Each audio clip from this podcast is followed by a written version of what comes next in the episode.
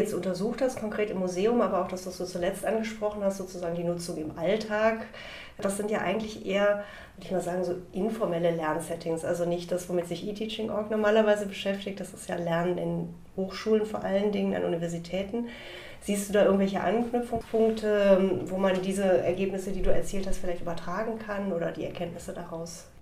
Also von den direkten Studien jetzt eher weniger, was so generell mobile Medien betrifft. Da muss man einfach sagen, die Geräte sind einfach verbreitet, sie sind einfach de facto vorhanden. Ich habe mehrere Kurse jetzt gegeben, wo ich auch mobile Medien als eigenes Thema hatte. Also das ist halt das Schöne, wenn man mit äh, Psychologie und Medien arbeitet. Man kann solche Sachen wirklich mal zum Thema machen. Und ich glaube, man hat hin und wieder mal eine Person in einem Kurs, die mobile Medien aus welchen Gründen auch immer ablehnt, aber üblicherweise haben alle irgendwie Handy oder sonst irgendwas dabei. Also die Sachen sind einfach in dem Kontext auch drin. Und sie werden auch benutzt. Also jetzt die üblichen Funktionen so zum Informationsaustausch, E-Mails abrufen, chatten, was auch immer was, soziale Medien und, und, und. In dem Kurs, den ich zum Beispiel zu dem Thema gegeben habe, das war eigentlich sehr interessant, weil wir da die, äh, uns angeguckt haben, generell was zu mobilen Medien läuft, wie das Thema auch behandelt wird, wie die Studien ablaufen. Also Sie sollten dann zum Beispiel mal eine Studie auseinandernehmen, Peer-Review schreiben, die Sache auch wirklich kritisch betrachten, weil es gibt da leider einen ziemlichen Hype. Es gibt auch viele Interessengruppen, die eher mit Enthusiasmus als mit wirklich guten Belegen hantieren.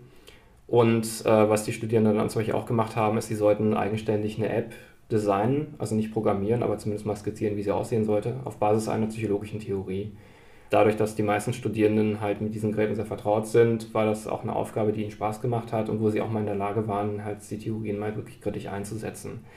Was so generell die Möglichkeit betrifft, mobile Medien in formellen Kontexten einzusetzen. Es gibt ein paar interessante Optionen, was das betrifft. Also gerade wenn es so um Abstimmungsprozesse geht, da laufen einige interessante Sachen, unter anderem in den USA. Das Problem dabei ist, in so einem Kontext müssen halt wirklich alle über so ein Gerät verfügen und es muss auch wirklich für alle machbar sein. Also wenn man da irgendwie Probleme hat, dass das nur beim Teil der Studierenden funktioniert, da reichen halt nicht 99 Prozent, da brauchen wirklich 100 Prozent, ansonsten wäre es unfair. Und ich denke, das macht es ein bisschen was schwierig, mobile Medien jetzt wirklich mal formell in einem Kurs zum Beispiel einzusetzen, wenn man nicht garantieren kann, dass auch wirklich alle dann Zugang haben. Das ist ein bisschen was die Schwierigkeit dabei, die ich sehe. Würde mich ja jetzt schon nochmal interessieren, was für Apps denn dann die Studis designt haben und worauf sie dann da speziell geachtet haben. Also unter anderem gab es eine App, die hat sich die klinischen Theorien angeguckt so zum Thema ähm, Schlafstörungen. Also zum Beispiel gibt es ein paar Tipps zur Schlafhygiene, die Personen einhalten müssen. Und dann haben sie sich überlegt, okay, was sind das für Sachen, die eingehalten werden müssen? Und haben sich dann überlegt, okay, dann gibt es halt ein Gerät, was ab einer gewissen Zeit nachfragt, ob die Person wirklich müde ist. Dann haben sie überlegt, okay, so ein Gerät hat zum Beispiel Bluetooth. Man könnte jetzt zum Beispiel äh, einen Sender in der Nähe des Bettes installieren und gucken, geht die Person zum Beispiel in Richtung Bett, will sie sich hinlegen und dann halt mal nachfragen und die Person zum Beispiel weiter äh, überwachen dabei. Und so ein bisschen was diese Regeln einzuhalten, also gerade in diesem, wenn die Personen Schlafstörungen haben und vielleicht nicht immer so kognitiv hundertprozentig dabei sind, das Gerät ein bisschen was die Person dabei unterstützt, diese Regeln einzuhalten. Und äh, dafür mussten sie sich halt mit dieser Theorie auseinandersetzen und dann halt wirklich diesen Transferprozess machen. Wie müsste so eine App aussehen? Dann haben wir es so gemacht, also es gab, also ich habe mit Gruppen zusammengearbeitet, insgesamt gab es, glaube ich, vier verschiedene Apps, die entwickelt wurden, jeweils von den einzelnen Gruppen.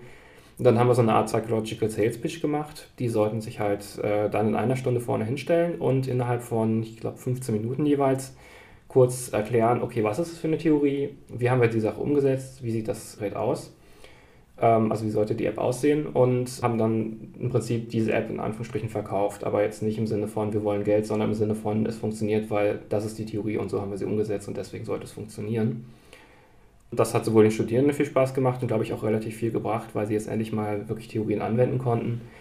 Ich fand es auch extrem interessant und das Schöne war, ähm, am Ende des Kurses gab es eine Klausur und was die Studierenden bis dahin dann nicht wussten, Sie haben dann ihre Präsentation bekommen und dann hatten sie die Aufgabe, mal den Methodenteil einer Arbeit dazu zu schreiben. Also wie würden sie jetzt wirklich konkret untersuchen, ob die App, die sie entwickelt haben, auch funktioniert. Und dann mussten sie halt ein Experiment im Prinzip planen. Das war dann halt auch eins der schönen Sachen dabei und das war, glaube ich, mit einer der besten Kurse, die ich je gegeben habe, weil sowohl vom Inhalt her, sowohl vom Verständnis her auch, als auch weil es möglichst viel abgedeckt hat. Es ist halt ein aktuelles Thema, es war interessant und ich denke, es hat den Studierenden viel gebracht.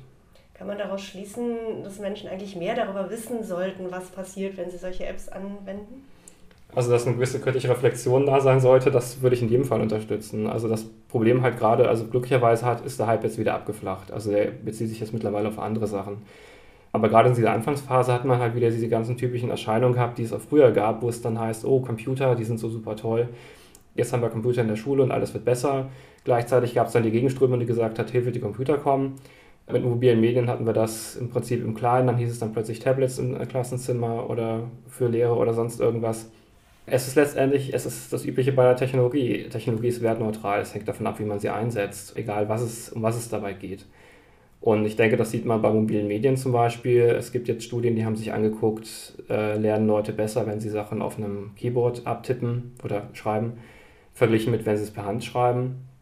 Die Studie, das war glaube ich Müller und Oppenheimer 2014, haben dann festgestellt, dass das Schreiben per Hand Vorteile für die Erinnerung hatte. Allerdings muss man hier wieder kritisch sagen, das war ein Experiment, die haben die Personen in Gruppen aufgeteilt, was gut ist, um wirklich mal zu sehen, hat es wirklich einen Effekt. Auf der anderen Seite, wie sieht es denn denn wirklich im Uni-Alltag aus? Also die Personen, die sich entscheiden, am Computer zu schreiben, haben vielleicht damit mehr Erfahrung drin. Das ist ja jetzt nicht zufällig, sondern da steckt wahrscheinlich eine Intention dahinter. Und eine der Erklärungen, die sie hatten, war, dass die Personen mit Keyboard eher wörtlich mitschreiben, was einen Nachteil hat, wenn es um tiefere Verarbeitung geht. Wobei ich da sagen muss, also wenn man nicht gerade Stereotypisten ausbildet, ähm, dieses Mitschreiben ist ja nur der erste Schritt und die Frage ist, was kann man dann zum Beispiel machen, wenn die Informationen digital vorliegen? Wie kann man sich damit zum Beispiel tiefer auseinandersetzen? Dass man zum Beispiel die Sachen gruppiert, wenn es digital ist, dass man Outlines verwendet, eine Struktur aufbaut oder ähm, was sich die Cornell-Methode digital überträgt, sich Fragen dazu überlegt, zusammenfasst und und und. Also ähm, es ist auch immer die Frage, was vergleicht man da? Und letztendlich es gibt unheimlich viele Möglichkeiten, wie man Sachen unterstützen kann, ob man die Sachen jetzt aufnimmt, ob man äh, Sachen auf dem Keyboard mittippt oder was auch immer. Es ist selten die Technik, es ist wirklich dieser Umgang mit den Methoden, die Techniken.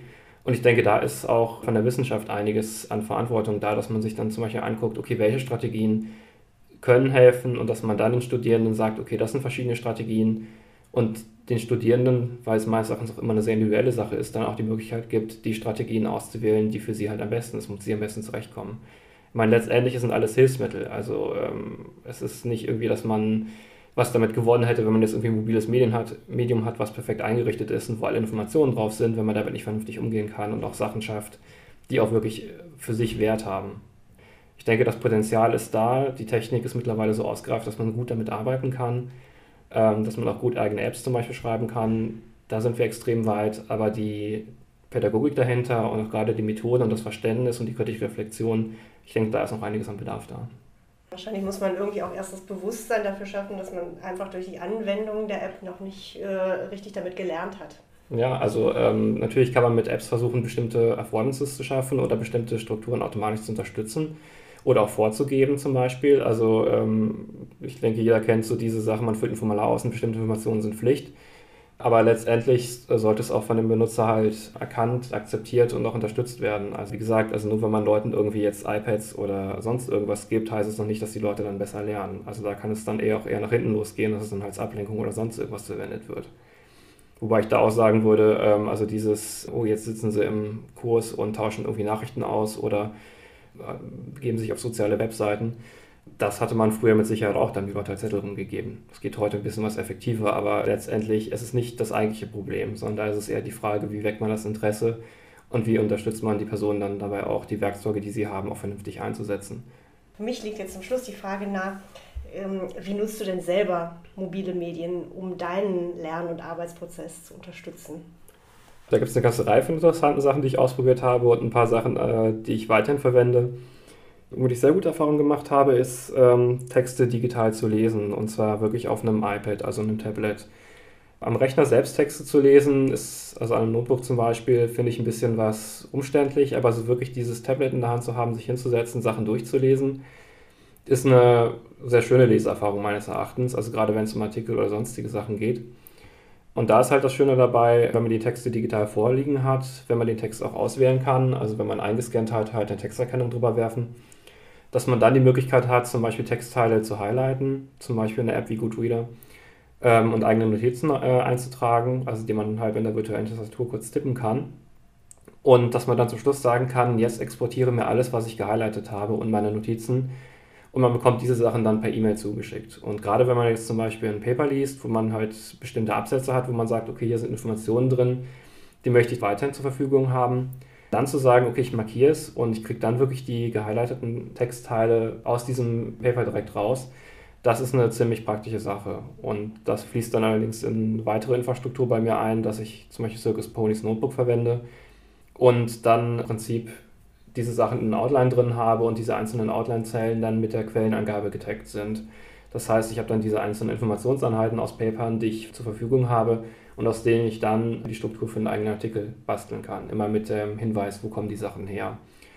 Das ist, wie gesagt, finde ich zum Lesen extrem praktisch. Also nicht wieder wie früher äh, was ausdrucken, Textmarker highlighten, sich dann zu überlegen, okay, bewahre ich das jetzt auf, irgendwelche Ordner mit sich rumzuschleppen, sondern die Sachen sind alle digital und ähm, das ist auch was, was auch für andere Texte sehr gut geht. Also gerade wenn man jetzt privat irgendwelche fiktionale Texte liest, die Menge an Texten, die man dabei haben kann und auch diese Option, wenn man ein schönes Zitat zum Beispiel gefunden hat, die Sachen einfach zu markieren, man hat es später zur Verfügung, das geht sehr schön. Ist ein bisschen was schwierig stellenweise, wenn es so um Digital Rights Management geht. Nicht alle Texte sind so einfach zur Verfügung, gerade wenn man jetzt Artikel bestellt, die dann als irgendwie PDF mit ein paar Restriktionen kommen da muss man stellenweise ein bisschen was kreativ sein. Und auch wenn es um Bücher geht, ähm, ich meine, wenn es die eigenen Bücher sind, also ein Buch zu scannen geht relativ schnell, wenn man den Rücken abtrennt, dann hat man die einzelnen Seiten für einen Dokumentenscanner. Das Buch ist dann allerdings auch hin. Aber zumindest hat man die Sachen dann digital ohne Digital Rights Management. Und das ist, glaube ich, auch nochmal so eine Hürde, dass vieles, was geht, dass dann so bestimmte Restriktionen da sind, die wir jetzt noch bei Büchern haben, bei Musik eher weniger. Gab es früher häufiger, mit denen man auch hantieren muss. Aber auch da äh, gibt es genug Strategien, wie man mit ein bisschen was Kreativität daran vorbeikommt. Und so diese Möglichkeit zu haben, Texte wirklich digital zu lesen, gerade mit dem Tablet, wenn man jetzt zum Beispiel irgendwie in der Bahn unterwegs ist oder irgendwo mal sich aufs Sofa setzt oder sonst was, das finde ich eigentlich eine sehr schöne Sache. Also eine richtige Unterstützung beim wissenschaftlichen Arbeiten. Würde ich schon sagen. Also gerade bei dem einen der wichtigsten Sachen, die man als Wissenschaftler machen muss, man muss auf dem aktuellen Stand bleiben, man muss Literatur lesen die Möglichkeit zu haben, Artikel so zu lesen und auch Sachen zu highlighten und die interessanten Sachen direkt zu exportieren und damit halt weiter zu arbeiten, das ist einfach extrem praktisch. Also was wäre die Alternative, dass man halt Text auf Papier hat, dann müsste man die Sachen abtippen. Macht die Sache schon sehr viel einfacher. Aber wie gesagt, es ist auch die Frage, welche Strategien setzt man ein. Nur zum Plagiat sollte es dann eben nicht werden zum Schluss. Ne? Ja, deswegen sind die Sachen, die man rausnimmt, halt auch immer mit der Quellenangabe versehen. Das ist halt auch eins der schönen Sachen dabei. Also dadurch, dass man zum Beispiel viele Sachen auf einem Paper gehighlightet hat, die Sachen dann exportiert hat per E-Mail, dann in Circus Ponis zum Beispiel als Outline reinkopiert und dann sagt, okay, das ist die Quellenangabe und dann gibt es eine Option, dass man sagt, setze dieses als Keyword für alle Zellen und dann hat man wirklich jede Sache, die man rauskopiert hat, mit dem Keyword versehen, wo kommen die Sachen her das kann man sich später auch anzeigen lassen. Und das ist halt eines der schönen Sachen dabei. Es ist halt nicht dieser Punkt, dass man sich was rausschreibt und dann überlegt, habe ich es jetzt selbst geschrieben später oder kommt es aus einem Artikel, sondern man hat diese Informationen immer dabei. Klar, das ist ja wieder das zweischneidige Schwert, was Plagiate betrifft. Auf der einen Seite, man kann Sachen relativ schnell copy-pasten, man kann es im Internet sehr gut finden. Auf der anderen Seite, ähm, ich meine, Lehrkräfte sind ja auch nicht dumm. Ich hatte auch genug Texte, wo ich gemerkt habe, hm, hier gibt es eine Änderung im Stil. Oder, ähm, okay, gerade eben war es so auf, naja, Gymnasias Endstufe und jetzt plötzlich sind wir auf einem komplett anderen sprachlichen Niveau und dann nimmt man halt die Sätze, kopiert es in Google rein und dann findet man relativ schnell, wo die Leute äh, die Sachen her haben. Okay, also zum Schluss war das nochmal ein wichtiger Tipp für Lehrende, aber auch für Studierende, denke ich, die das ja natürlich auch anwenden können. Ganz herzlichen Dank fürs Interview, Daniel. Ja, vielen Dank.